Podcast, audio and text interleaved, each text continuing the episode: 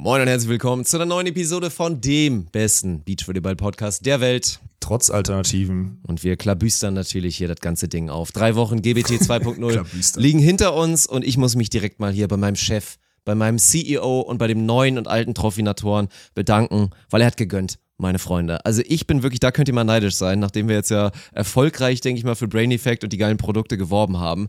Ich durfte da so eine richtig schöne Kiste nochmal mitnehmen. Also ja, da muss ich wirklich mal geil, sagen, ja. ey, ich bin versorgt. Sleep Spray, Sleep Spray ist da, Recharge ist da. Inzwischen haben wir auch erklärt, dass man das auch ein bisschen zweckentfremden kann und einfach da so ein besseres Elo-Trans draus macht und man auch so sechs, sieben Bier, damit man sich nächsten Morgen so richtig taufrisch fühlt, sich da mal so ein Recharge reingönnen kann. Also von daher muss ich einfach mal sagen, sagen, ey, vielen Dank an der Stelle. Das war, war ein schönes Geschenk. Also ich, ich freue mich auf jeden Fall und ich denke, einige von euch sind neidisch. Das sind sie definitiv. Ich habe dir da heute einfach eine schöne Box von unseren Promotion-Artikeln hingestellt und Dirk hat, Dirk hat sich gefreut wie so ein kleines Kind zu Weihnachten. So von wegen, wie darf ich das alles mitnehmen? Ja, Bruder, nimm mit jetzt. So, alles gut. Ja. Ähm, Fakt ist, Brain Effect weiterhin unser Partner und wir haben jetzt, pass auf, wir haben jetzt was ganz Verwirrendes, weil wir haben jetzt so zwei, zwei Codes parallel laufen. Also einmal der Code GBT15, den ihr von der German Beach Trophy jetzt kennt, der gibt 15% auch auf Bundles. Das heißt, Pakete, die eh schon reduziert sind, die zusammengepackt sind, packt ihr die in euren Warenkorb, kriegt ihr mit GBT 15 15% auch auf die Bundles. So, wer aber nur ein Einzelprodukt kaufen will, der ist erstmal schön blöd, weil die Bundles, die machen auch Sinn, so wie sie zusammengesetzt sind. Das ist übrigens das Interessante bei Brain Effect. Die Bundles machen auch Sinn. Die sind nicht nur irgendwie wild zusammengewürfelt, ja, sondern das da ist ja schon eine Logik dahinter. Sportlerpaket, ja, also wirklich Zocker, genau. auch Gamer-Paket und so gibt's genau. da gibt's alles. Ja, so, ne? Und wer aber wirklich nur ein Einzelprodukt haben möchte, wer jetzt einfach nur das Sleep Spray schon wieder weggeknallt hat, weil er nach seiner 12 Stunden Streamzeit irgendwie abends nicht pennen konnte und auf Dirk Funk gehört hat und das Zeug genommen hat und das nachbestellen möchte, der kann sich als Einzelprodukt das in den Warenkorb legen. Der sollte dann aber Sand 20 benutzen, weil dann kriegt er 20% drauf. Jetzt haben wir das mal aufgearbeitet, weil es da ein bisschen Verwirrung gab, so. Also, das sind die beiden Codes, die aktuell, die aktuell existieren. Der Link ist auch in der, in der, in der Beschreibung, ne? Dirk, wir packen ja den, den Link so, in unsere Beschreibung beide Codes rein. Schreibe ich auch so. noch damit hin. Perfekt. Ja, und ansonsten inhaltlich, ja Leute, was sollen wir euch erzählen? Wir haben natürlich über die GBT 2.0 gesprochen, wir haben ein bisschen über einen anstehenden Continental Cup gesprochen und ein bisschen dies, das und sonstiges über unseren Gemütszustand gerade gesprochen und jetzt ja, ich glaube einfach nur noch viel Spaß mit der Episode. Beach volleyball is a very repetitious sport. It is a game of errors. The team that makes the fewest errors usually wins. Stokos will set. Survival to finish. Smith. Here comes Frohoff. Und das ist der Matchball für Emanuel Rego und Ricardo Galo Santos. Caipirinha wird in Fässern geliefert. I will destroy your career in. Deutschland holt Gold. Guten Tag, Herr Trophinator zum Zweiten. Guten Tag, Herr Funk. Ich grüße Sie. Wer ist es? Lange nicht gesehen. Wie fühlt Stimmt überhaupt nicht. Wir haben uns vor zweieinhalb Stunden gesehen, Mann. Wir müssen erstmal kurz alle abholen. Es ist Montag 18.30 Uhr. Ähm, wir waren heute 13 bis 15 Uhr ish in der Halle, haben so ein bisschen aufgeräumt erschreckend wenig war aufzuräumen im Hinblick auf die Party gestern. Ich bin als erster in die Halle gekommen heute und dachte so, äh, habt ihr das Saufen verlernt alle oder was? Wie sieht's aus? Ähm, und jetzt bist du zu Hause in Rheinland-Pfalz und ich sitze zu Hause in meinem Büro. Das ist erstmal die Aufnahmesituation. Ja, ich war auch schockiert. Also letztes Mal war es andersrum. Da bin ich dann auch relativ früh, glaube ich, von der von der GBT 1 Aftershow Party bin ich relativ früh abgehauen, Klassiker, und war dann aber so einer der ersten in der Halle. Also ich glaube nur Schnatterli und ich waren irgendwie in der Halle und irgendwer hat dann natürlich offensichtlich irgendwie aufgemacht. Und da war das Chaos halt enorm. Meine Fresse, Alter. Ja, das also, habe ich auch gehört. Da, ja. Das war wirklich krank. Da habe ich mich auch wirklich ein bisschen schlecht gefühlt, dass ich mich sehr schnell verdünnisiert habe und andere Menschen das aufgeräumt haben. Aber diesmal war es ja wirklich entspannt, ey. Ich weiß, ich weiß gar nicht, woran es liegt. Was anstrengender als letztes Mal? Keine Ahnung, so. Ich, irgendwie war ein bisschen, also zumindest ist ja auch nicht unbedingt schlecht. Ich meine, dass da halbwegs sich alle Leute benommen haben, ist ja auch mal ganz Eben. angenehm. Ja, ich glaube, also erstmal glaube ich, dass allen noch der, der Donnerstagsuff in den Knochen steckte, so, hatte ich das Gefühl. Also das, die, das hat sich so das ganze Wochenende durchgezogen, weil durch den freien, durch den freien Tag am Freitag haben da wirklich, also ihr, ihr seid da aufgelaufen am Freitag in die Halle, leckt die Ziege oder halt gar nicht aufgelaufen. Gab auch einfach Leute, die bis 18 Uhr nicht geschafft haben, einmal in die Halle zu kommen, weil die die ganze Zeit in der Jugendherberge lagen und tot waren. Also war vielleicht noch so die Nachwehen davon, dann war das Wochenende irgendwie geil. Und unterschätzt ist, glaube ich, auch immer der Punkt, dass dann irgendwann, nachdem der Eimer gestern aufgelegt hat, halt die Leute nochmal aufs Feld gehen. Und dann der Suff so ein bisschen, obwohl man gerade so auf zwei Drittel Fahrtstrecke ist, dann die Leute doch, dass ihr dann, dann, dann doch noch Crew 4 gegen 4 spielt oder so, dass das dann alles so ein bisschen, bisschen nach hinten rückt und dann da nur noch irgendwelche Kronkorken an der, an der Tribünendingens sehen und dann nachts irgendjemand sich wieder erbarmt hat, wahrscheinlich Schnatterli und Natascha irgendwie aufzuräumen, so, ne? Das ist wahrscheinlich der Grund gewesen. Auf jeden Fall war ich heute positivst überrascht und wir haben echt viel geschafft, ey. Da wird krass, der Abbau morgen, der wird, der wird durchlaufen, da bin ich mir sicher. Ja, echt ganz dann, gut. Und dann wird wirklich abgebaut. Das fühlt sich ja ein bisschen unwirklich Jo. an. Ich meine, letztes Mal war das ja, ich meine, natürlich Abbau und vor allen Dingen Technikabbau und Aufräumen, aber halt nicht das ganze Ding wird wirklich abgebaut. Aber ja, wir Ja. müssen jetzt erstmal Abschied nehmen von der Mitsubishi Electric Hall, die, wie du gestern schon natürlich abends nochmal live gesagt hattest, viel zu groß, viel zu professionell und viel Ja, zu teuer Mann. auch ist für den ganzen Kram. Es war ja wirklich lächerlich, dass wir da so ein, keine Ahnung, ein Sechzehntel der Halle genutzt haben, aber halt natürlich, Ja. was das Geile war, die ganzen Backoffices und wir halt so riesen Platz hatten für Lager und alles mögliche, man da geil arbeiten konnte.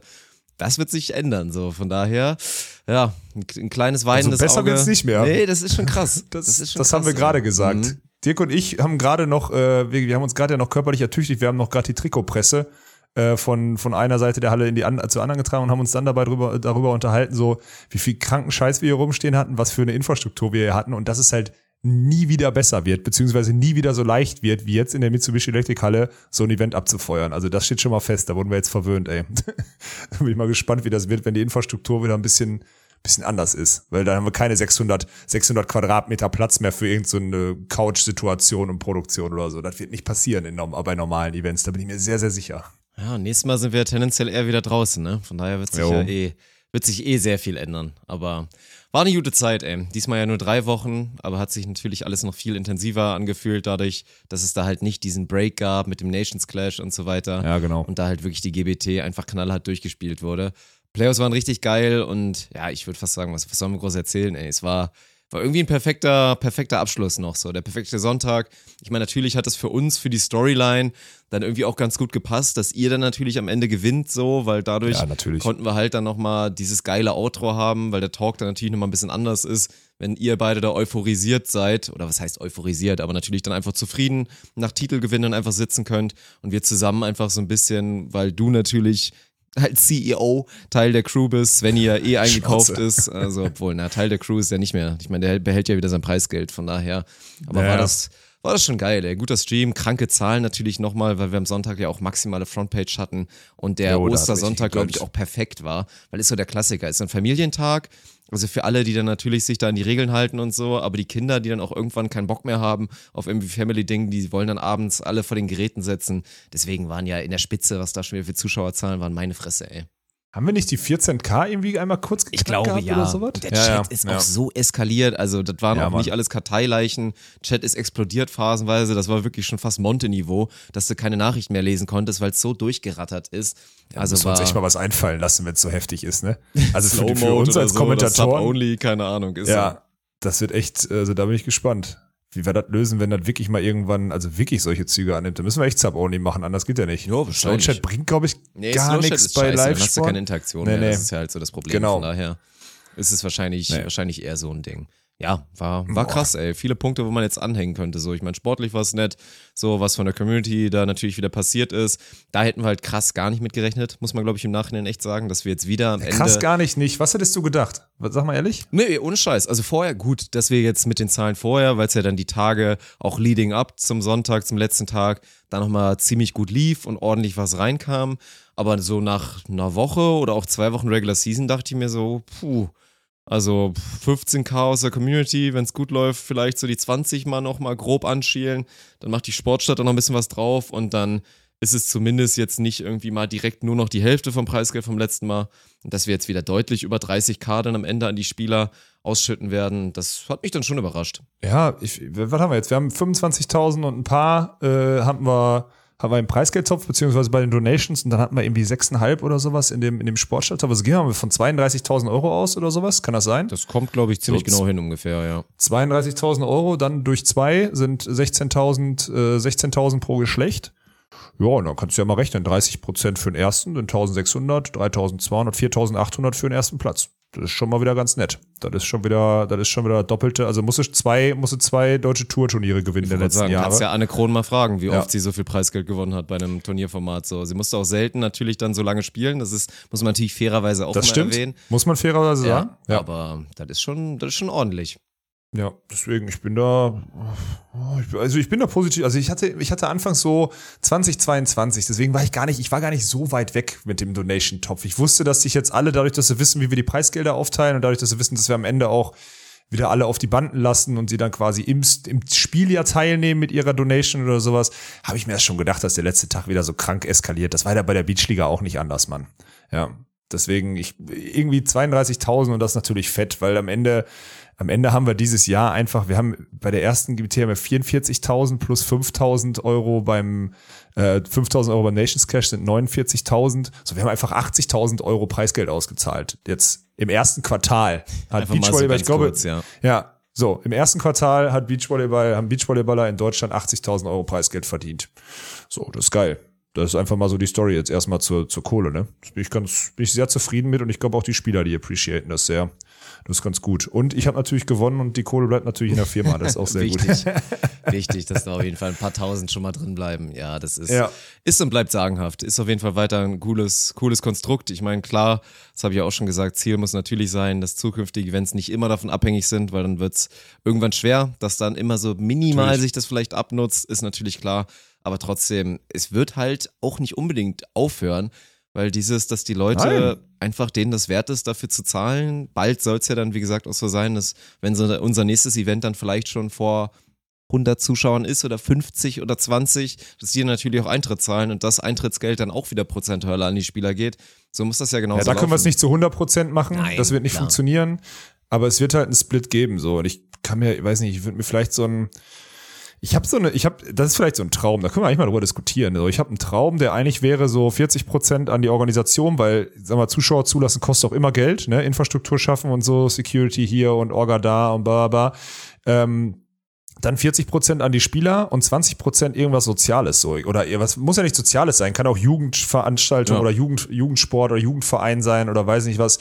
Irgendwie so ein Split, so ein 40, 40, 20 Split, so einen ganz transparenten, so einen ganz ehrlichen äh, das gefällt mir eigentlich ganz gut. Also so, das ist natürlich mein Wunsch. Das ist jetzt nicht meine alleinige Entscheidung oder unsere alleinige Entscheidung, aber da drücke ich jetzt eigentlich schon alle Parteien immer mehr hin, dass das eigentlich unser Ziel sein sollte, weil wenn wir Sachen anders machen, dann machen wir es auch überall anders. Ne? So und äh, jetzt einfach nur blöd Preis, äh, nur blöd Eintritt zu nehmen bei einer Sportveranstaltung, ohne sich da irgendwie Gedanken zu machen, äh, wie man wie man das transparent gestaltet oder so, das würde uns, glaube ich, nicht gerecht werden. Deswegen finde ich den Ansatz ganz gut, da so, so einen Share draus zu machen.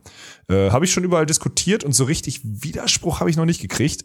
Ähm, die nehmen das alle erstmal so hin. Ich weiß nicht, ob es dann am Ende durchgesetzt wird. Ich bin mal gespannt, wie das wie das wird. Also ich werde euch natürlich auf dem Laufenden halten oder dich auch, weil das ist so ein Thema, da hängen von uns dann bisher, glaube ich, auch wirklich nur ich drin in diesen Diskussionen. Ja. Und Gott sei Dank auch, Dirk. An, am Ende nach wie vor Besser ist es, wenn nur ich mich mit dem Scheiß auseinandersetzen muss. da kann, kann ich, verspreche ich dir, Mann. Ja. So muss das laufen. Lass uns mal, rate doch mal, ey. Rate, ich will eine Frage. So eine, du bist ja auch so einer, du, du kannst ja auch ganz gut alleine sein. Du kannst ja gut so eine Me-Time alleine durchführen, ne? Ähm, gut, du hattest natürlich jetzt deinen guten Freund Sir Arne Tresen am, am Start, aber hast du so ein Lagerkoller 0 bis 10? Wo, wo bist du da? Also, das würde mich mal interessieren bei dir.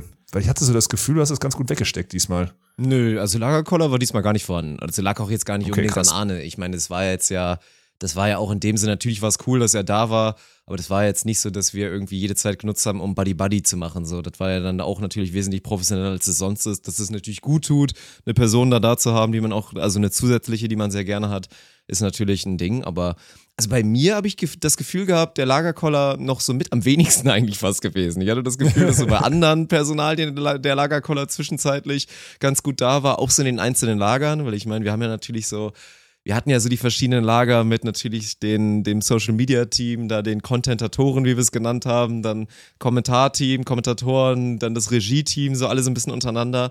Und ich würde jetzt einfach mal Weird Flex sagen, dass unter uns Kommentatoren mit meinen Azubis, mit Martin, dann am Ende auch mit Arne und so, am wenigsten Lagerkoller auf jeden Fall gekommen ist. Da ja, hatten die stimmt. anderen irgendwie mehr Stress. Ja. Ich weiß nicht, ob das mit dem, mit dem Beruf quasi kommt, mit der Ausübung, mit dem, was man dann da irgendwie macht.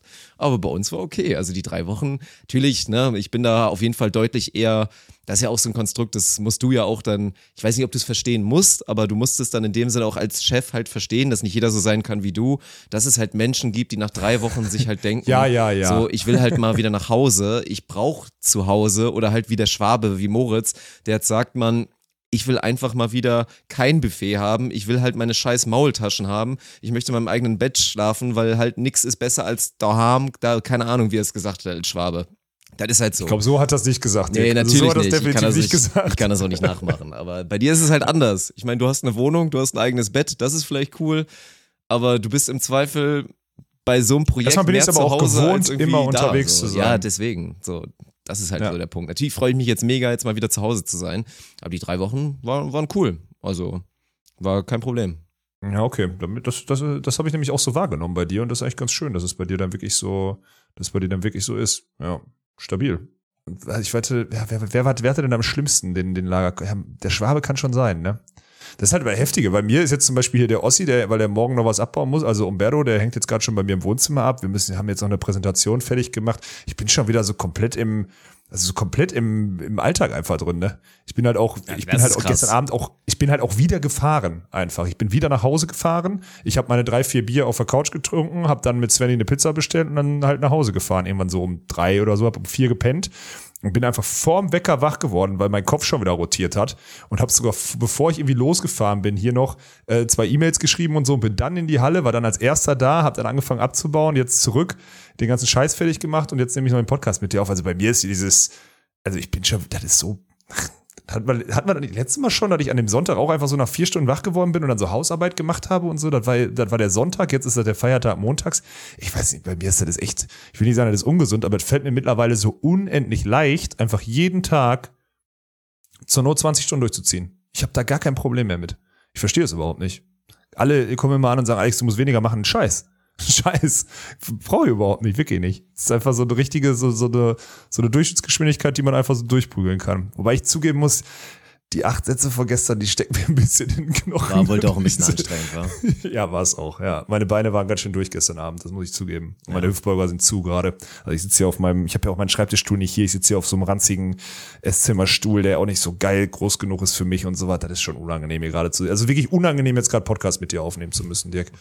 Ich würde auch lieber ins Bett gehen, weil ich bin nicht so ein krankes Schwein. Ich brauche jetzt schon mal eine ordentliche Mütze, auch wieder im eigenen, im eigenen Bettchen, damit ich mich morgen mal wieder ein bisschen, ein bisschen besser fühle. Das, da muss ich schon zugeben. Also Chapeau an dich, aber ich denke mal, dat, da sind die wenigsten dann auf jeden Fall so. Aber dann, dann lass Ja, uns mal. im Gegensatz zu dir, Konsumentenschwein, bin ich aber morgen auch wieder um halb acht in der Halle, ne, Bruder? Das ist nämlich das Thema. Ja? Ich stehe morgen, ich stehe morgen schön 6.30 Uhr auf und setze mich ins Auto und fahre nach Düsseldorf. Tja, das ist das Problem. Das, ist, das ist die Bundeslandsgrenze. Ich habe jetzt auch wieder Ausreiseverbot, von daher, ich kann halt leider nicht helfen. Stimmt, du musst jetzt erstmal, wenn du aus NRW nach Rheinland-Pfalz gehst, hast du Quarantäne zwei Wochen, ne? Ja. Das ist halt das große Problem. Naja, klar, naja, klar. Das ist halt auf jeden Fall ärgerlich. Hast du, hast du einen Gedanken verschwendet, so wie es gewesen wäre, wenn ihr verloren hättet in drei? Kein bisschen. Nee. Ich muss auch zugeben, dass ich wirklich diesmal, also ich merke halt, dass ich immer mehr äh, von diesem, also immer mehr als Sportler einfach, also immer mehr vom Sportler-Dasein weggehe. Also ich, letztes Mal habe ich zum Beispiel in der Finalse Finalserie, da war ich ja auch ein bisschen angeschlagen noch, da habe ich mich echt darum bemüht, zwischendurch mal abzuschalten, beziehungsweise habe mich mal 20 Minuten hingelegt, nach, nach dem zweiten Spiel, glaube ich, und so. Habe ich ja gestern gar nicht gemacht. So, ich habe immer zwischen den Spielen noch irgendwelche Sachen gemacht und so was alles und dann wieder gespielt. Ähm, ich merke einfach, dass ich da immer mehr, immer mehr von weggehe, weil es auch nicht anders geht, weil sonst Sachen und wichtige Sachen auf, also einfach liegen bleiben würden. Deswegen funktioniert das gar nicht mehr. Aber also deswegen habe ich mir auch keine Gedanken gemacht, ob ich verloren hätte. Am Ende glaube ich, dass es mich abfacken würde, weil ich halt, ich will schon noch beweisen, dass ich mit wenig Aufwand trotzdem noch besser bin als die ganzen hochgelobten Nachwuchsspieler so. Und ich meine, am Ende Rudi Schneider zerstört einen Robin Sova, der gerade als das größte Blocktalent irgendwie im Nachhinein so, also im Nachgang hinter allen Nationalspielern so gewertet wird. Rudi Schneider zerstört den im Halbfinale und wir schlagen den im Finale so, oder ich schlag den im Finale, wenn man jetzt nur mal diese Blocker-Konkurrenz nimmt. Ja, das, innerlich ist das schon noch so eine, sagen wir mal so, das ist keine Befriedigung für mich, aber das ist halt, ich weiß halt, dass das andere nicht befriedigt, wenn die gegen mich gewinnen würden. Also wenn die, weißt du, wenn die gegen mich gewinnen, sagen sie, ha, siehste, habe ich doch gesagt, der ist ja viel schlechter. Äh, aber solange ich immer noch mit, mit 20 Prozent Aufwand, äh, die alle irgendwie so hinter mir lasse oder so, was jetzt nicht nur an Svennys Rucksack liegt, ich glaube, so viel kann man jetzt erstmal sagen, vielleicht tauchen wir gleich später nochmal ein bisschen sportlich nochmal ein bisschen tiefer ein, so ist das dahingehend zumindest, halte ich dem Druck stand, allen zu zeigen, dass ich mit wenig Aufwand noch besser bin. Und ich glaube, das ist ganz gut, weil sonst wird wieder irgendein Sportdirektor irgendwo, irgendwo ein bisschen unanieren gehen oder sowas, da habe ich keinen Bock drauf. Ja, verstehe ich, was du meinst, aber ist schon, finde ich schon interessant, weil ich meine, man kann jetzt trotzdem, wenn man sportlich darauf geht, nochmal wieder einfach dieses Thema aufmachen, dass ihr, glaube ich, zu keinem Zeitpunkt euren, von euren bisherigen vier Jahren in der Lage gewesen wärt, irgendwie so zwei Turniere in Folge, zwar auch in der Favoritenrolle, die, glaube ich, so einfach zu gewinnen. Beide Male. Das wäre, ja, glaube ich, nicht passiert. Von daher, das ist schon, das ist schon durchaus stabil und ich glaube, es tut Svenny auch einfach gut. Ich meine, ist ja natürlich super interessant, werden wir wahrscheinlich auch gleich nochmal reintauchen in die ganze ja, Geschichte bitte. mit hier Continental Cup potenziell und wen man da nominieren sollte und dass man dann doch auf jeden Fall nochmal sieht, ja, dass ihr dass ihr dann schon zu den etwas besseren Teams in Deutschland gehört. Das ist schön gesagt, Dirk. ja, ich, Mann, das ist so, das ist so traurig. Das ist ja aktuell. Also sollen wir erstmal auf die Serie eingehen oder lass uns dieses Continental Cup Thema, ich weiß nicht, wie du das machen möchtest. Also wir können da jetzt gerne einmal, du musst entscheiden, Dirk. Heute ist deine Entscheidung. Du darfst heute bestimmen. Ja, dann, also. uns, dann müssen wir eigentlich sportlicher nochmal ein bisschen drauf gehen, bevor okay. wir dann gleich ein bisschen ausufern mit dem Thema, weil sonst ist die Brücke ja ein bisschen zu krass, weil die Leute dann ja gar nicht checken, was da, was da das Problem dann ja. eigentlich wieder ist beim Continental Cup. Ja. Ja, was ist, was ist passiert? Am Ende sind wir, am Ende sind wir, glaube ich, über die Serie. Ich meine, gut, lass uns, lass uns chronologisch anfangen bei den Männern so. Ich glaube, die Viertelfinals, äh, wo beide Österreicher ausscheiden, äh, die waren auch schon wieder ganz verrückt, weil man hätte auch durchaus, also hätte man beiden auch zutrauen können, dass sie gewinnen. Ich glaube, Trummer Friedel hätten sogar gewinnen müssen, so ein 3 gegen 6 und dann kommt das große Upset von, von Niklas und, und Max, äh, die dann dankenswerterweise mit einem müden Niklas Rudolf irgendwie so im Halbfinale gegen uns spielen, wo wir dann auch mit einer 80% Leistung halt auch zweimal gewonnen haben, so. Ne? Das ist so der eine Baum. Und der andere Baum ist halt naja, Nates gewinnt gegen seinen Partner aus Woche zwei und rasiert dann Fred Schnasova im Halbfinale mit Rudi. Ich möchte an der Stelle Rudi Schneider äh, zitieren, ich brauche keine Taktik, die beiden liegen mir. Sagt er immer zu Fred Schnasova, das finde ich auch richtig geil. Ja, das hat er im Halbfinale wieder bewiesen. Ne? Und dann kamen wir zum, kamen wir zum großen Finale und das war ja, ein, also bis auf das letzte Spiel, wo es ja wirklich dann am Ende unsere Block-Defense einfach mal und, und auch vor allem unser Sideout stabiler war, war das ja eine geile Serie. So war ja viel dabei, ne? Also erstes Spiel hat 80 Minuten gedauert, glaube ich. Ja. Ach, ja, es war richtig lang. Ähm, zweites Spiel sind wir eigentlich schon hinten. Das Spiel ist eigentlich 0-2 verloren. Dann habe ich eine gute Phase im zweiten Satz. Wir führen im dritten, verlieren müssen dann zwei Stunden später nochmal antreten und da spielen wir dann zwei Sätze durch, so, ne? Also ich fand das jetzt, wenn ich das, also an deiner Stelle hätte mir das gestern sehr viel Freude bereitet, als ich dann auf, ich musste halt auf dem Feld stehen und da war das immer ein bisschen, wie soll man das sagen? Dirk?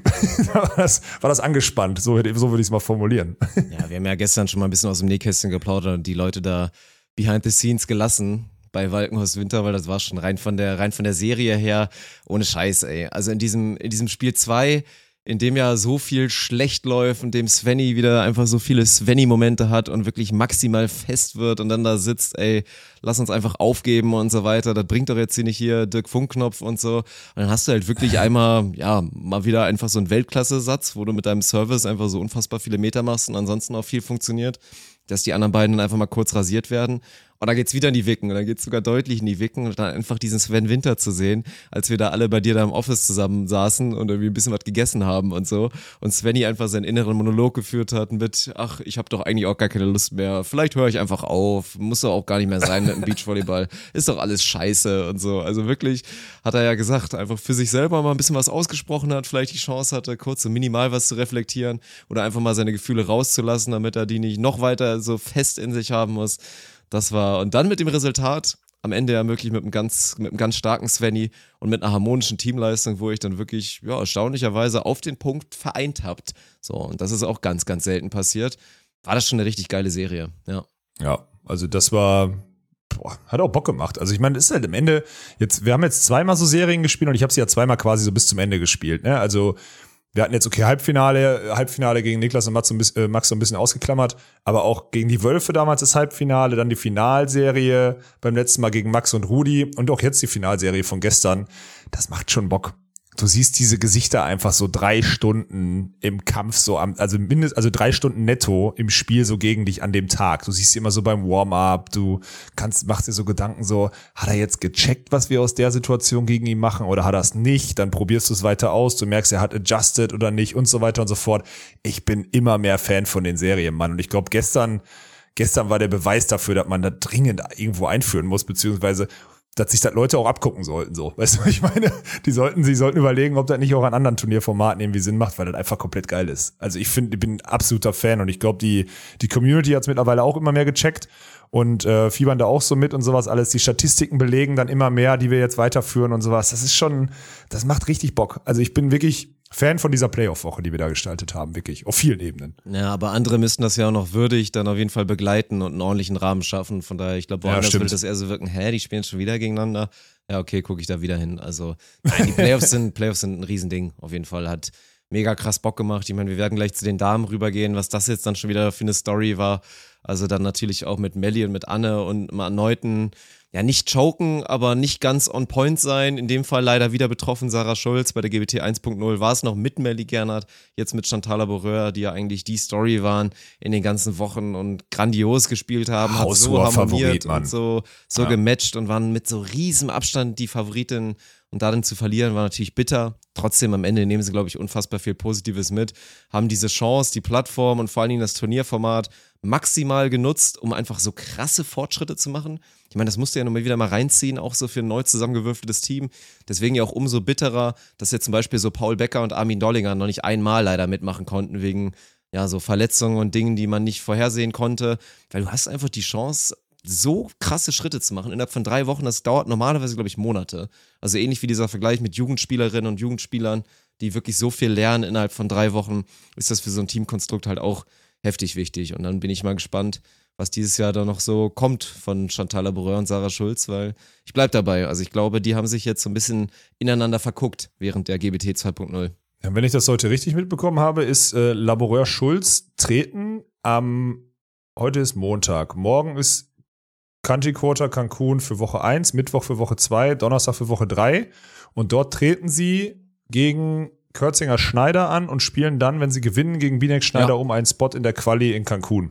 Das heißt, sie haben sich jetzt zumindest mal in den Vorausscheid für eins der internationalen Turniere ähm, bewegt. So, das ist das Thema. Chantal wird in den ersten beiden Wochen, wie wir schon besprochen haben, mit Sinja Tillmann im Hauptfeld starten.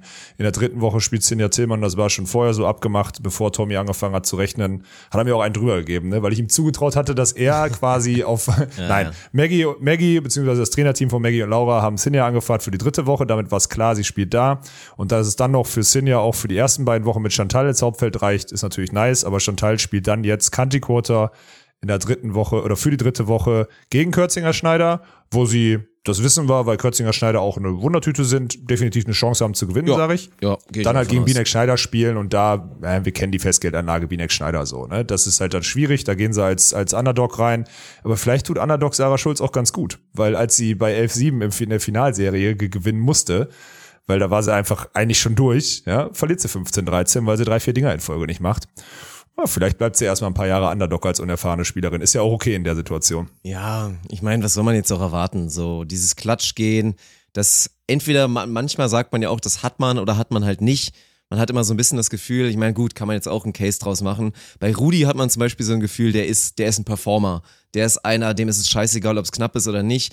Der performt ja, am ehesten halt gegen euch mal nicht so, weil dann vielleicht einfach noch zu viel dieses Mentor-Ding und dieses Konkurrentin-Ding oder man schaut dann da auf und es ist irgendwie komisch gegen die Trainingskollegen und man will manchmal zu viel, zu wenig. Aber ein Rudi ist tendenziell einer, da würde ich sagen, der ist mit diesem Klatschgehen geboren worden so. Und ansonsten musst du dir das einfach hart aneignen, immer, immer wieder in den Momenten da zu sein und dann glaube ich auch einfach ehrlich zu reflektieren, woran es lag, dass es mal nicht geklappt hat. Und wenn da irgendwann mal ein Schuh draus wird, dass Sarah feststellen sollte, so ich perform vielleicht nicht am Limit oder ich schaffe es nicht mehr, weil das ist ja das Ding. Ich meine, schockierend war, dass sie in der GBT 1.0, in der GBT 2.0 einfach während der Regular Season so ein brutal hohes Niveau halten konnte in ihren jungen genau. Jahren. Das ist ja das, das Ding. Das ist brutal, das Dass stimmt. Dass eine 20-Jährige ja. mal grandios spielt, auch wie eine Anna Grüne oder so, das ist normal. Aber dass man dann auch mal ein, zwei Spiele wieder reinstuhlt, das ist halt ebenfalls normal. Und bei Sarah war halt krass, die hat einfach auf super hohem Niveau durchgezogen und dann aber in den Playoffs halt auch konstant so ein bisschen nachgelassen. Und da muss man dann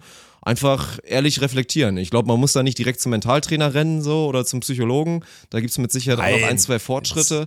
aber es ist jetzt auch kein Drama und ich will mit Sicherheit nicht diese Storyline aufmachen, dass Sarah Schulz keine Performerin ist. Das wäre, glaube ich, Quatsch. Na, das können wir uns auch gar nicht anmaßen, dass wir, ähm, dass wir das jetzt aufgrund der zweimal German Beach Trophy, weil sind jetzt trotzdem, auch wenn es natürlich vielleicht die geilsten Turniere sind und die mit der meisten Aufmerksamkeit und der größten Plattform irgendwie so, sind das ja nicht die wichtigsten Turniere für so eine junge Athletin. Da ist eine U22 EM oder weiß nicht was, was da jetzt kommen wird ähm, oder was Boah, sie spielt oder woran sie teilnimmt so? oder so. Also jetzt mal Was? kurz Exkurs. Ich finde diese U-Turniere total overrated, ehrlich gesagt. Also wir haben da mal letztens ein bisschen drüber geredet. Ich bin da genau bei dir. Ich Ja. bin genau bei dir, egal So, was du jetzt sagst. Was, Da- was äh, keine Ahnung. Alter. Also das Ding ist jetzt halt, ich meine, man hat's ja jetzt gesehen, auf jeden Fall, mit, mit Lea Kunst so. Die hat jetzt natürlich im U-Bereich schon spektakuläre Titel geholt. Alles gut, mit, mit Svenja Müller da Europameisterin geworden, auch deutsche Meisterin jetzt schon mehrfach und so weiter. Aber sag ich dir, wie es ist so, wenn die jetzt in zwei, drei Jahren erstmal gesund bleibt und sich dann verbessert, aber wenn sie es dann nicht in zwei, drei Jahren geschafft hat, irgendwie bei den Damen dann auch wirklich anzukommen, dann bringt ihr das auch nicht mehr so viel. Und ich krieg halt immer wieder Ja. mit, dann auch bei den jungen Athletinnen, dass dann da so krass dieser Fokus ist, jetzt U22 Baden, da U20, da irgendwie U19 und da wird irgendwie das ganze Jahr darauf hingearbeitet, dass man da vielleicht einen Titel bekommt, was den Coaches, glaube ich, wichtiger ist als den Spielern da irgendwie manchmal, weil ich könnte jetzt Ja. keine Liste aufzählen, wer die U-Weltmeister geworden sind in den letzten Jahren. So, Tina Auenbrock war auch mal U-irgendwas Weltmeisterin, zusammen mit Tori Binek und ich will jetzt nicht sagen, juckt keinen mehr, aber gerade so, also Titel sind schön, das ist auch, glaube ich, eine schöne Appreciation, so als Coaches, das ist auch schön für den Verband, wenn man wieder sagen kann, ey, unsere Jugendarbeit läuft. Aber an sich finde ich das super overrated und ich finde, man sollte da den Fokus da nicht so drauf setzen und im Zweifel mal, keine Ahnung, eine Paula Schürholz lieber sechsmal auf ein A-Plus-Turnier schicken, dass sie da mal ein bisschen Raps sammelt gegen Spielerinnen, die erfahrener sind als sie. Ja, das sehe ich, also da bin ich erstmal grundsätzlich bei dir, dass man da nicht so, aber das ist das Problem, dass ein Nachwuchsbundestrainer wird natürlich an Titeln gemessen, so, nicht an der Entwicklung der einzelnen Spieler. Dafür haben wir auch in den Entscheidersituationen, Sportdirektor, äh, etc., ähm, haben wir ja gar keine Leute, die genug Ahnung haben. Die gucken auf irgendwelche Resultate und sonstiges. Und deswegen ähm, brauchen die eine, brauchen die eine Medaille und dann ist gut. Jetzt muss man so ein bisschen, also eine Tori hat alle U-Weltmeisterschaften oder was auch immer gewonnen und so weiter und so fort. Kira und Chantal sind zusammen U23-Europameister geworden. Stefan Winscheif und ich sind U23-Europameister geworden. Sind so die ersten, die mir jetzt einfallen. Und da gibt es noch etliche andere, die in der Vergangenheit auf jeden Fall auch bewiesen haben, dass dieser Sprung so U22, 23 da einen abliefern, heißt, dass du meistens auch irgendwann auf der World Tour ankommst, beziehungsweise 18, zeitnah auf der World 19 Tour. und so, ist das dann so Nee, aussagekräftig? 18, 19 zwingend? ist es noch nicht. Nein, nein, nein. Ja. Aber U22, 23, wobei da auch schon manchmal dann der Fall eintritt, spielen die richtig Guten schon gar nicht mehr.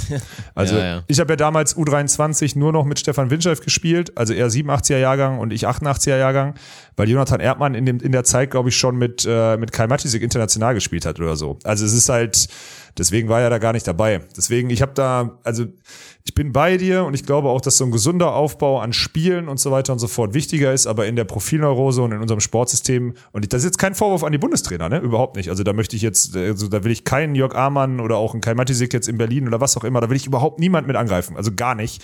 Aber es ist halt das System, dass die Leute am Ende an ihren Medaillen gemessen werden und sonstiges und deswegen darauf auch viel ausrichten. Ne? Und das ist halt, ja, ist, ist ein Problem, aber ja, ich, am Ende, am Ende ist auch wichtig, also was wichtig ist an den Jugendhöhepunkten, das ist unterschätzt.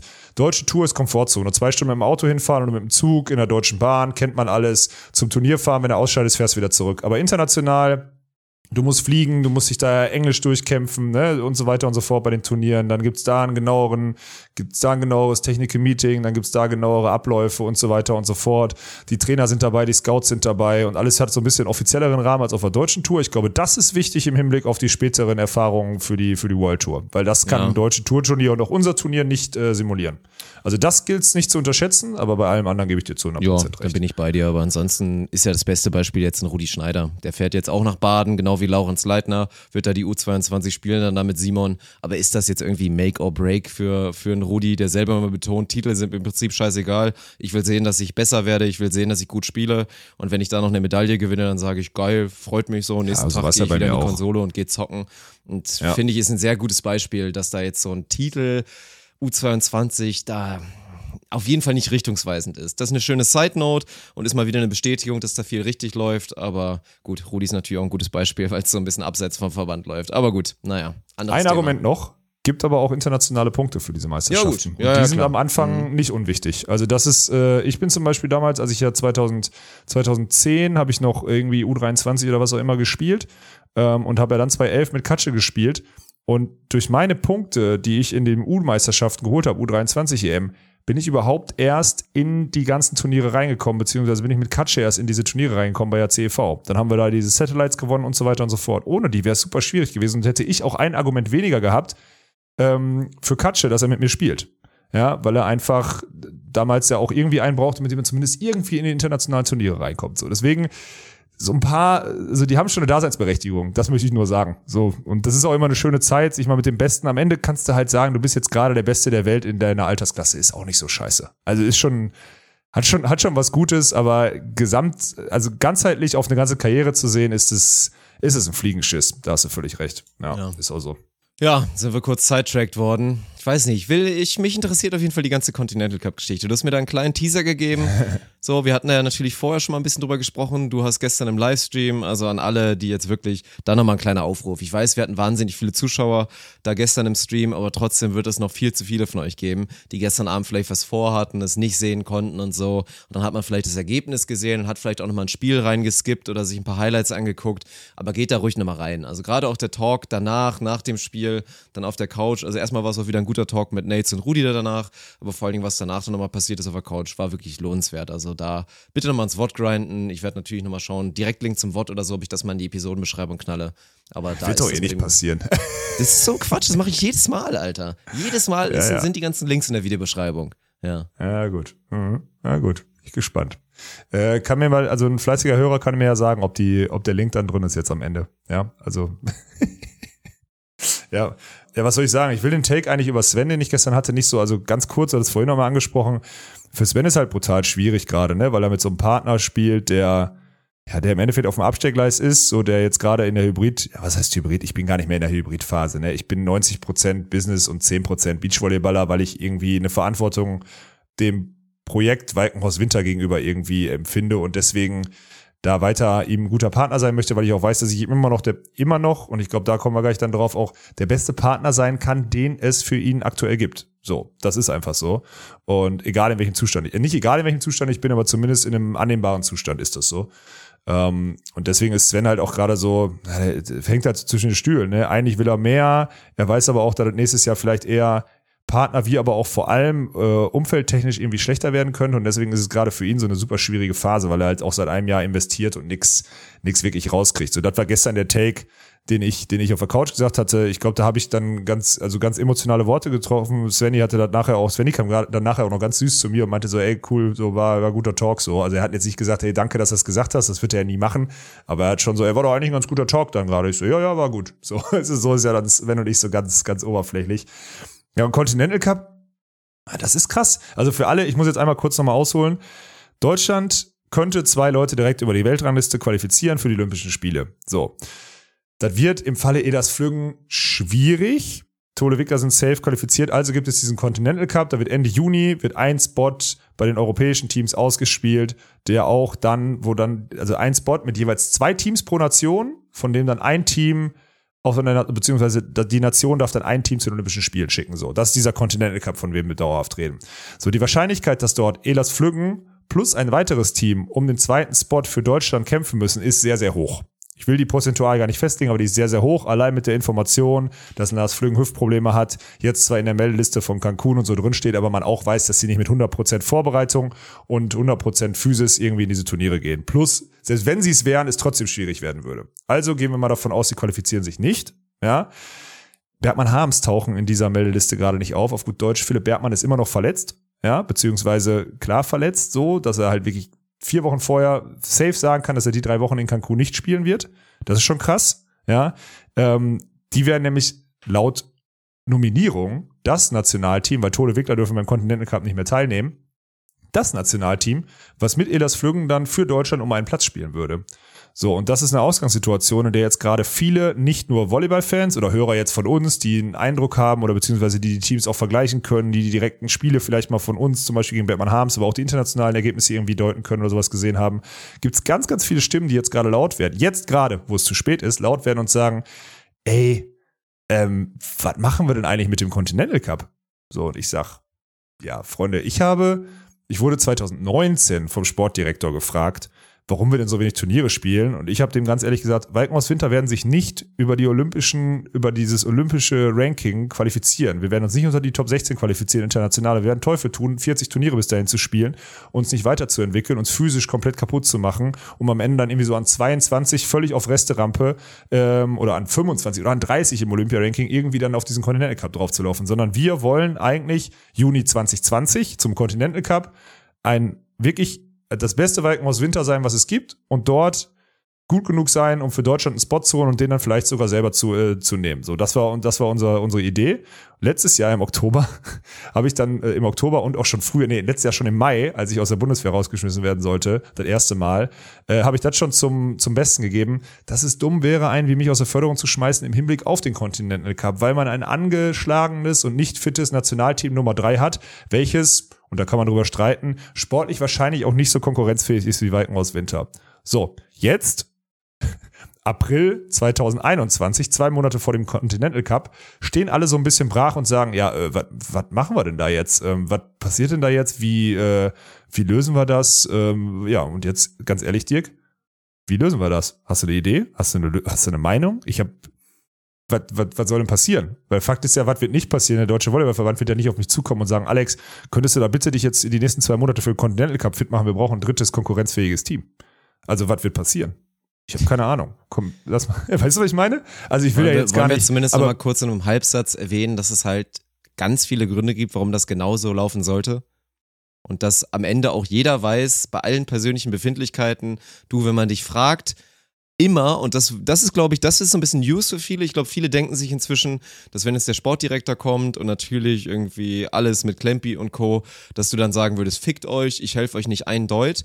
Da schätzen dich, glaube ich, viele falsch ein, weil wenn es darum geht und wirklich für Deutschland und dafür das Beachvolleyball, und wir haben ja darüber geredet, dass ein zweiter Olympiaspot ungemein wichtig wäre, um natürlich ja, da weiter Fördergelder und so zu haben, genau. dass du da sagen würdest, klar, kein Problem, ist in Ordnung. Für das Turnier vergesse ich gerne, was da jetzt passiert ist und werde versuchen, uns den Spot zu erkämpfen. Ich glaube, das schätzen tatsächlich viele so ein bisschen falsch ein. Das würdest du machen. Und genauso ja. sollte es dann ja tatsächlich ablaufen, wenn man das Gefühl hat, ey, fuck, uns geht hier einfach alles gerade in die Wicken. Das ist kurz davor zu implodieren. Wir können ja nicht, ich meine, was wollen wir machen? Was für ein, was für ein Team wollen wir da hinschicken? Wollen wir irgendwie Fretschner Sova, die absolut nicht eigentlich gerade in der Phase sind und einfach auch noch nicht so weit sind und vielleicht dann auch nicht das Team sind, was man bei so einer Stage da hinschicken sollte? So rein vom natürlich einfach, ja, mein Gott, es geht um Olympiaspot. Ja, es ne? geht das auch um Erfahrung, Mann. Das ist ja, das so. geht um Erfahrung. Ja, ja. Warum sagen wir denn, dass du Dopplerhorst da hinschicken musst? Weil die die dicksten Eier so. haben und weil genau. die so genau. krass viel Erfahrung haben in diesen Situationen. Da schickst du kein Perspektivteam Team, kein Jugendteam hin.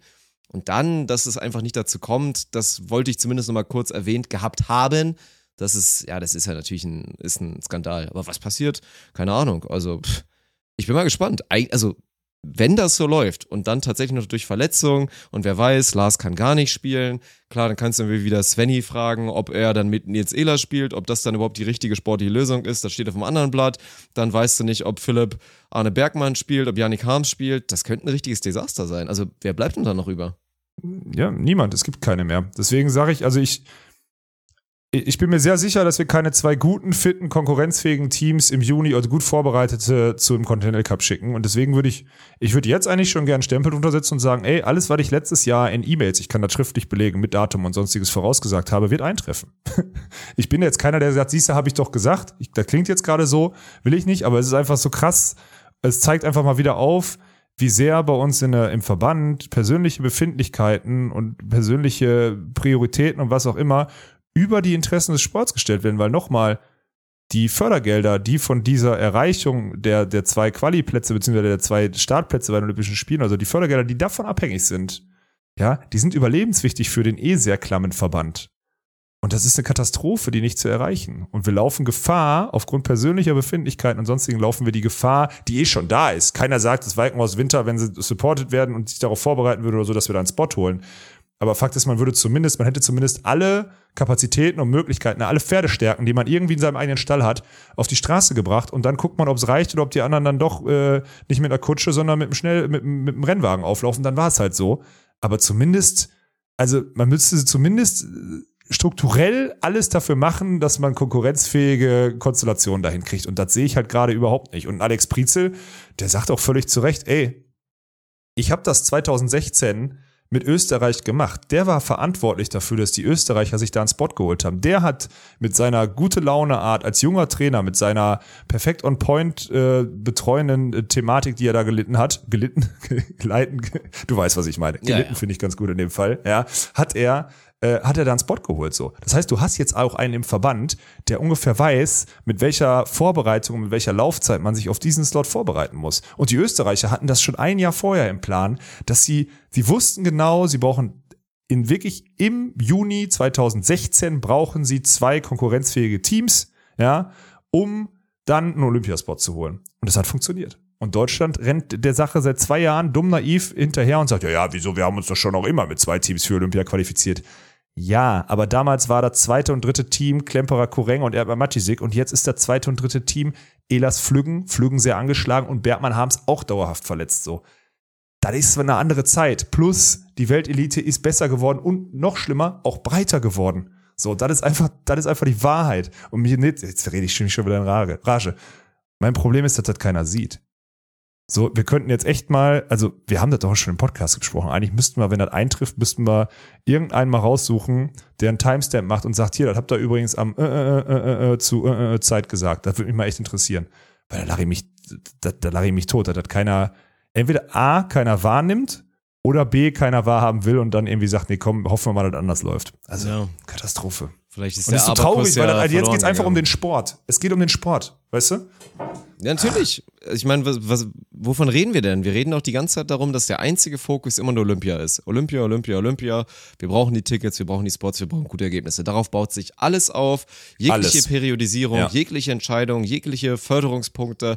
Alles. Wirklich alles. Dass das so ist, ist scheiße. Erstmal haben wir ja schon oft genug Das ist gesagt. definitiv das ist einmal scheiße. Das so, ist genau. Ganz, ja. ganz beschissen. Aber wenn es noch so ist, dann geht man da gerade einfach schwerst fahrlässig damit um.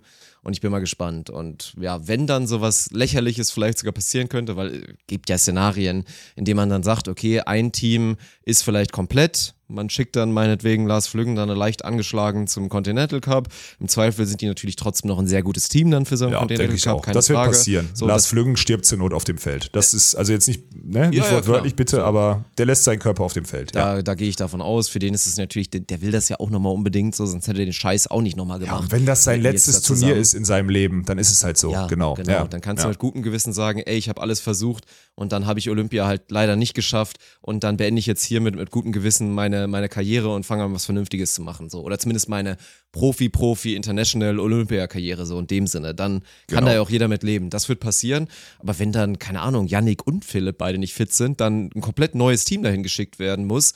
Und dann geht, dann bin ich mal gespannt, wenn dann was Verrücktes passiert wie, okay, wen, ja, wir müssen schon Sven nehmen. Sven, mit wem willst du dann spielen? Also wir könnten dich ja Sven mit Robin Sova, Sven mit Sven Rudi, Rudi Schneider. keine Ahnung, so. Ja. Und, und das wäre ja dann wirklich, also dann ist es, dann ist es eine Farce. Wenn man dann wirklich glaubt, es ist die beste Chance Richtung Olympia. Also, Ich weiß gar nicht, ob es nicht sogar irgendwo eine Regelung gibt, das würde mich mal interessieren, ob es nicht sogar irgendwo eine Regelung gibt, dass sogar die Teams dann irgendwie auch nach äh, Standing im Olympia-Ranking irgendwie genommen werden, weil da sind Sven und ich ja sogar dann, also wir sind ja hinter Bergmann Harms, weil die viel gespielt haben oder so, sind wir ja dann Team 4, was theoretisch, wenn eins der Teams nicht teilnehmen kann aus irgendwelchen Gründen, dann au- also nicht automatisch reinrutschen. Ich glaube, die Regelung ist irgendwie anders. Es ist schon wird schon nominiert, diese Thematik. Aber irgendwann ja, gehen uns die Spieler dann halt auch aus. Ne? Also ich bin, ich bin gespannt. Ich kann das jetzt gerade du merkst, wie schwer ich mich tue. Eigentlich sage ich, boah, ich gönne euch, dass ihr damit auf die Schnauze fallt, aber dafür liebe ich dann den Sport wieder zu sehr und weiß, wie wichtig das leider ist, die Kohle, die wir da irgendwie dann noch äh, kriegen könnten in den nächsten Fördertöpfen. keine Ahnung. Deswegen Oder es ist mal gut, wenn das, wenn das Desaster passiert und nur ein Team hinfährt und wir halt anfangen mal zu schauen, dass man nicht darauf, davon abhängig ist von irgendwelchen nur einzigen Ja, aber du Fördergeldern glaubst über ja wohl- Olympia. Ja, ich weiß aber du nicht. glaubst ja wohl nicht im Ernst, dass dann äh, die Stimmen laut werden, dass jetzt zum Beispiel das Thema mit Alex Walkenhorst so stiefmütterlich behandelt wurde, beziehungsweise wieder einfach nur aus persönlichen Sachen dann den da irgendwie bei allem rausgekickt haben und er dann eine andere Richtung eingeschlagen hat und sonstiges. Also das wird ja niemals, also diese Reflexion, die Reflexion dessen, dass sportlich sich was ändern muss und dass Beachvolleyball Deutschland bei den Männern vielleicht jetzt nicht mehr so ist, wie vor acht Jahren war, das ist ja obvious so, ja, die wird dann kommen, aber es wird ja keiner eine Ursache, also eine Ursache beziehungsweise den Grund suchen dafür, warum das jetzt mit den Konstellationen und so weiter und so fort, die Reflexionsfähigkeiten und auch die, die, diese Eingeständnisse werden in dieser in, in diesem Verband, bei diesen äh, Führungspersönlichkeiten, ich mache gerade Anführungsstriche, das wird nicht passieren, Dirk. Da bist du jetzt auch lang genug im Podcast-Game drin, das wird nicht passieren.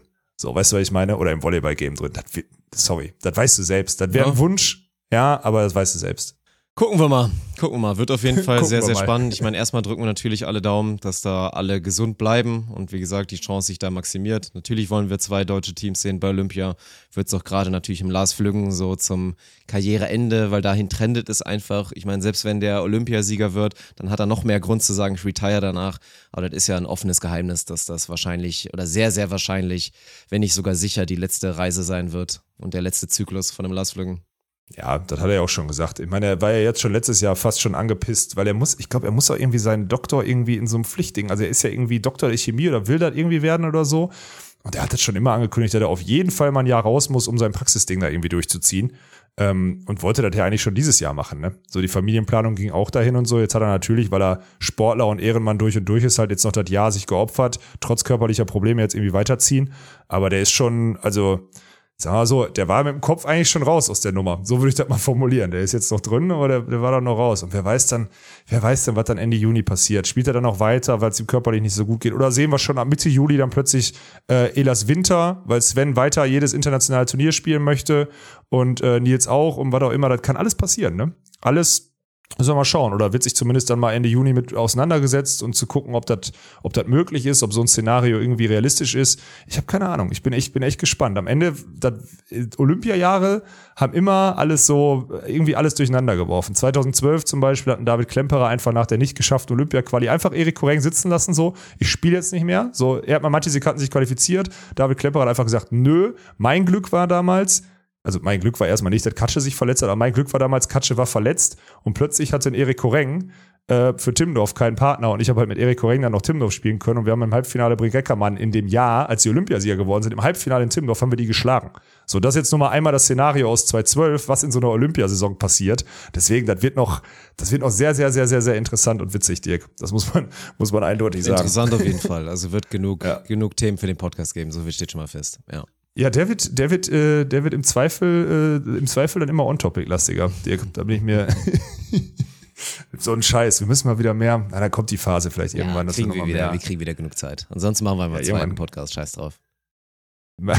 ja, weil ich so viel Zeit dafür habe, oder was? Ach, für eine Stunde, ja, komm, das ist ja eine Frage, wie, wie Sei ruhig. Du willst auch. Wann, wann bestellst du eigentlich endlich hier die Switch-Dinger, damit wir bald Mario Kart spielen können, die ganze mhm. Tag nur? Guck mal, du Arschloch, ich wollte dich eigentlich damit überraschen. Guck mal, wo du die gerade kaufen kannst online, du Penner. Guck mal, geh mal rein jetzt. Sind die, Mach mal live. Sind die komplett ausverkauft? Geh mal rein. Ja, geh mal rein. Guck doch mal rein. So, Bruder, ich wollte die Dinger bestellen. Ja, also bitte. Mach mir den Vorwurf nicht. Ja, dann mach, mach nicht schon wieder diesen. Tut mir leid, ich mach nicht diesen. Nee. ich wollte es wirklich überraschen, Mann. Ja, wie geil wäre das ja. gewesen, ey. Also ich habe jetzt nicht die letzten drei, vier Tage geguckt, aber ich habe halt vor zwei Wochen, als ich gesagt habe, wir machen jetzt, und dann habe ich das erste Mal gesagt, wir machen hier auf Firma, Firma zahlt jedem eine Switch, oder nicht jedem, aber zumindest ja, denen, ja. die auch im Stream dann auftreten würden und sonstiges. Und ja, nichts ist passiert. Wir können noch nicht Mario Kart spielen im Stream, Dirk. Ist jetzt noch nicht drin. Das ist krass. Wir müssen aber auf die mhm. neue warten, ist auch mal scheiße, ne? Da bin ich auch mal kein Freund von. Das ist echt, das ist ärgerlich. Ja, Na, ich bin mal. da auch immer so beim Handy. Ja, du bist ja nicht so einer. Ich bin dann auch so einer. Mhm. Ich hatte immer zu so einer Zeit, mein Vertrag hat sich immer verlängert, zu so einer Zeit, wo ich, äh, wo halt so ein Monat später kommt das neue iPhone raus. Und ich war immer so dieses, mm, wie machst du das jetzt und sonstiges. Mittlerweile bin ich aus diesem Ding raus, also aus dem Vertrag mit Handy raus. Ich kaufe mir das Handy dann einfach neu, wenn ich das, wenn das neue raus ist, dann geht's. Also deswegen, äh, ja, passt das. Aber früher war das auch immer so ein Ding. Deswegen, ich weiß nicht, wir müssen auch, Du musst, du musst dich jetzt erstmal einlesen, wann die neue, äh, wann die neue Konsole kommt. Und dann ja, müssen ja. wir entscheiden, wo der Punkt ist, wo wir auf die neue warten und wo wir dann doch nochmal die alte bestellen, wenn sie, wenn sie verfügbar ist. Ich glaube, das ist das, das ist das Wichtigste, Dirk. Das ist, glaube ich, das Wichtigste aktuell. Das stimmt. Also mhm. da werde ich meinen Fokus ja. drauf setzen. Ja. Gut, das ist das Aller, Allerwichtigste. Und sonst gibt es auch keine wichtigen Sachen in den nächsten. Ich meine, ich würde so viel, ich würde wirklich, ich meine, du hast jetzt viel mitgekriegt, ich würde wirklich gern so viel erzählen hier. Ja, ich weiß, also, da warten ja auch alle jetzt schon wieder drauf, dass wir ja, jetzt natürlich Mann. raushauen. Was kommt alles? Also ich meine natürlich, dass jetzt so die, die nächsten Sachen, die jetzt langsam sind, dass wir bald mal beim Hockey sein werden und so. Ich meine, bald ist auch schon wieder in, in knapp zwei Wochen der, äh, der Fall. Ich so, wollte gerade sagen, ist nicht mehr Samstag lange. in einer Woche. Ja, ja, das ist natürlich das Ding so, freuen wir uns auch schon drauf, wird auf jeden Fall geil. Und natürlich wollen, wollen die Leute jetzt, die hier zuhören, ja vor allen Dingen wissen, was kommt als nächstes beim Beachvolleyball. Aber es wird was kommen, das ist klar. Das hat ja jetzt Umberto, da, daran wird er sich ja messen lassen müssen. Das hat Umberto rausgehauen. Ja, aber ich habe es ja auch, ich hab's ja auch im, ich habe ja auch gesagt im Blog, Dirk. Also keine Sorge. Ja. Ist ja auch alles okay. Wir können es auch jetzt nochmal wiederholen. Also die Idee, die haben wir schon immer gesagt. Wir halten daran fest, so, wir wollen nicht parallel zur deutschen Tour irgendwas ausrichten. Deswegen gehen wir jetzt dieses Risiko und auch diese Zeitknappheit ein, dass wir Anfang Juni wieder in Düsseldorf starten. Unter welchen Zuschauerbedingungen und sonstiges. Wir haben richtig geiles Setup und Stadion geplant. Was meiner Meinung nach, und das sage ich auch jetzt, ich mache jetzt, ich drücke jetzt hier, das Problem ist jetzt hier kann ich keinen Druck machen. Meiner Meinung nach gibt es, egal was für eine Pandemielage draußen ist, für unser Konzept keinen Grund, das nicht zu genehmigen. Das sage ich dir, weil wir uns jetzt, wir haben uns, ich habe mich damit wirklich viel auseinandergesetzt. Die Sportstadt Düsseldorf ist wirklich ganz, ganz modern und proaktiv immer unterwegs bei den Themen und geht ja auch Risiko ein, so und geht auch, versucht neue Möglichkeiten irgendwie äh, aufzudecken, was auch immer. Ich sehe keinen Case und das sage ich jetzt, sorry, vielleicht gibt es ein paar Leute, die da draußen jetzt wieder irgendwie kürzlich von Corona hart betroffen wurden, irgendwie familiär oder irgendwie im engsten Umkreis oder so. An die Leute, sorry. Aber es gibt für mich in unserem Szenario, was wir da gebaut haben, keinen Case, dass es nicht genehmigt wird. Die Frage ist nur, ob sich das alle trauen, das so zu beantragen und ob das so durchgerockt wird. Aber Fakt ist, wir wollen definitiv Beachvolleyball nochmal anbieten im Juni. Das werden die ersten beiden Wochen mit Hin- und Rückrunde und das wäre die vierte Woche im Juni, ähm, wären die Playoffs. Dritte Woche ist Dresden angesetzt, deutsche Tour. Da ist das selbstverständlich, dass wir natürlich nicht parallel spielen, haben wir immer gesagt, werden wir auch dran halten. Gegenwärtig hört es sich so an, als würde die deutsche Tour am letzten Juni-Wochenende nicht stattfinden. Da war jetzt irgendwie, da war zuerst München im Gespräch, das hat nicht stattge das fun- funktioniert nicht. Jetzt da war Nürnberg im Gespräch, die haben keinen Platz. Irgend so ein, ich höre ganz viel aus der Szene irgendwie. Jetzt habe ich was von Bremen gehört, ich weiß es nicht. Ich habe überhaupt keine Ahnung, was noch stimmt. Fakt ist, man versucht vergeblich irgendwie einen Austragungsort zu finden. Ich tippe mal oder ich hoffe mal, dass das Event dann frei bleibt an dem Wochenende, weil wir dann ohne Konkurrenz einfach nur unsere Playoffs spielen können. So ist die Idee jetzt gerade für Juni. Und ich würde gerne viel, viel mehr erzählen. Ich würde auch viel, viel, also viel, viel Zeug über unsere, über die Strukturen, die sich so im Hintergrund bei uns entwickeln. Oder sollen wir immer so tun, als wären wir so unko Das müssen wir auch mal. Das ist so eine Philosophie-Sache, Dirk. Sollen wir immer so tun, als hätten wir gar keine Strukturen, gar keine Manpower hinter oder gar nicht, gar keine Ideen? Oder sollen wir immer mal so tun, als wären hätten wir alles im Griff? Da müssen wir uns mal entscheiden. Vor allem hier im Podcast, Dirk. Das ist gar nicht so leicht. Unterschätzt ist es gar Nee. nicht so leicht, ja. Also Nee. wir sollten nie so 100%, glaube ich, dann mal raushauen. Also nicht, also wir sind halt wahrscheinlich dann irgendwann einfach wirklich mal professionell aufgestellt. Und ich finde, wir müssen uns so dieses leicht amateurhaftige einfach immer erhalten. Ja, ja. Also das, das Ja, tut uns gut. stimmt. So emotional müssen wir uns das eh, glaube ich, so ein bisschen, müssen wir uns das immer so ein bisschen behalten und immer wieder an die guten alten Ghetto-Zeiten denken. Aber dass es natürlich im. Zweifel mal ein bisschen professioneller wird, das, das ist ja klar und auch nur richtig so. Ja, deswegen, und das, ich befürchte, das kommt jetzt schneller, als wir alle wollten. Aber auch irgendwie, also, ich weiß nicht. Du kennst jetzt die Strukturen. Ich glaube, ich glaube, es ist aber auch an der Zeit, weil länger können wir das in diesem Amateurkonstrukt, wie wir es jetzt fahren, äh, mit irgendeiner GBR in der Hinterhand oder was auch immer, können wir das nicht machen. Wir müssen jetzt mal irgendwie so zumindest auf dem Papier erwachsen werden. nur auf dem Papier, Dirk. Wir müssen nur, der Ausweis sagt, wir sind 18, das reicht. Weißt du? So Richtig. mehr muss es nicht sein. Ja. ja. Und dann können wir im Kopf immer noch weiter 14 bleiben. Das ist in Ordnung. Aber auf dem Papier müssen wir 18 werden. So ein Ding ist es. Mehr kann ich nicht erwarten. Ich, da bin ich, da bin ich dabei. Ich hoffe, dass ich nächste Woche schon mal ein, zwei Sachen mehr sagen kann, weil jetzt immer, wobei am Ende ist wieder so naiv. Heute ist schon Montag, Dienstag kommen alle aus dem langen Wochenende, lassen Donnerstag Mittag den Stift fallen, wenn sie überhaupt zurückkommen oder nicht sogar Urlaub haben oder so. Das war viel zu naiv jetzt schon wieder von, von, von mir formuliert. Ich glaube, diese Woche wird nichts passieren. Gar nichts. Das war, war so, war so naiv. Naja, gucken wir mal. Was soll's. Hast du noch irgendwas auf der Uhr? Weil sonst würde ich mir nämlich, ich hole mir nämlich jetzt mit Umberto, wir haben gesagt, wir holen uns einen Döner. Wir holen uns jetzt hier leckeren Döner mit Geil. Pommes und Mayo. Oh, ja. Ja. das ist, das ist nice, ey. Ich war bei McDonalds heute, muss ich zugeben. Von daher fühle ich das. Ja? Ja. Was snackt da Veganer? Was gibt? Da gibt's so ein Veggie Ja, doch, da gibt's TS einen oder so veganen ein Burger, Scheiß, ist ne? ganz gut. Bald kommt wieder sogar so noch ein neuer, dann hier mit diesem Beyond Meat Kram und so. Das ist, das ist schon. Ui, also schon so ein, so ein, so ein stabiler dann sogar. Ja, ja, so ein Ach, richtig guter. Mhm. Entwickelt sich ein bisschen was. Ah, okay. Ja, das ist auch. Ja, aber nee, Mac ist ja Döner ist schon, Döner ist schon jetzt ein sehr. Döner ist auch wirklich gut, ey. Da bin ich, da bin ich manchmal ein bisschen neidisch, ey. So oh, das will ich wissen. Gut. Ich, was ist das Essen, was du am ehesten. Ist es Döner? Wo du sagst so. Döner ist Wenn Platz du mal alles zwei, ausklammerst. Mhm, Döner ist Okay. Platz zwei und dann, dann die gute alte Margarita-Pizza. Weil das ist ja mal bei allen Diskussionen um Ananas Ja, hin Käse oder her. ist halt, bin ja. ich ja der Verfechter ganz klar davon, dass man, gerade wenn man beim richtigen Italiener ist quasi, dass man da die beste Wahl immer mit der guten alten Margaritas macht. Und ja, Käse kriegst du jetzt zumindest zum aktuellen Stand geschmacklich nicht annähernd ersetzt. Und da muss ich schon sagen, so eine richtig gute Margarita-Pizza, ey, da, das ist die Eins und Döner wäre, glaube ich, die Zwei, tatsächlich. Mhm. Oh, stabil, ey. Ja, also, guck mal. Das kann man krass, natürlich selber machen, habe ich auch schon sehr, sehr lecker selber gemacht, aber dieser Luxus jetzt wie du, einfach mal kurz vor die Tür zu gehen und sich irgendwo einen auf die Hand halt auf eine Faust mitzunehmen, ist halt wahnsinnig geil. Ja, definitiv. Ja. Ich hoffe auch, weil ich habe dem jetzt ist jetzt ist 19:32 Uhr. Ich habe dem gesagt 19:45 bin ich durch, Dirk. Ich hoffe, dass der jetzt, also wenn ich das richtig gehört habe, ist der schon unterwegs und holt den. Das ist perfekt, weil Geil, dann komme ich jetzt gleich einfach raus und habe einfach einen Döner hier serviert auf meinem Tisch. Das ist perfekt. Ja, ja da freue ich mich drauf. Das ist gut. Ja, dann lass den Bums doch jetzt hier mal abklemmen, ey. Komm, wir, so. wir haben jetzt, wir klemmen das Ding hier ab und äh, dann hören wir uns nächste Woche wieder, wenn es wieder heißt ohne Netz und sandigen Boden.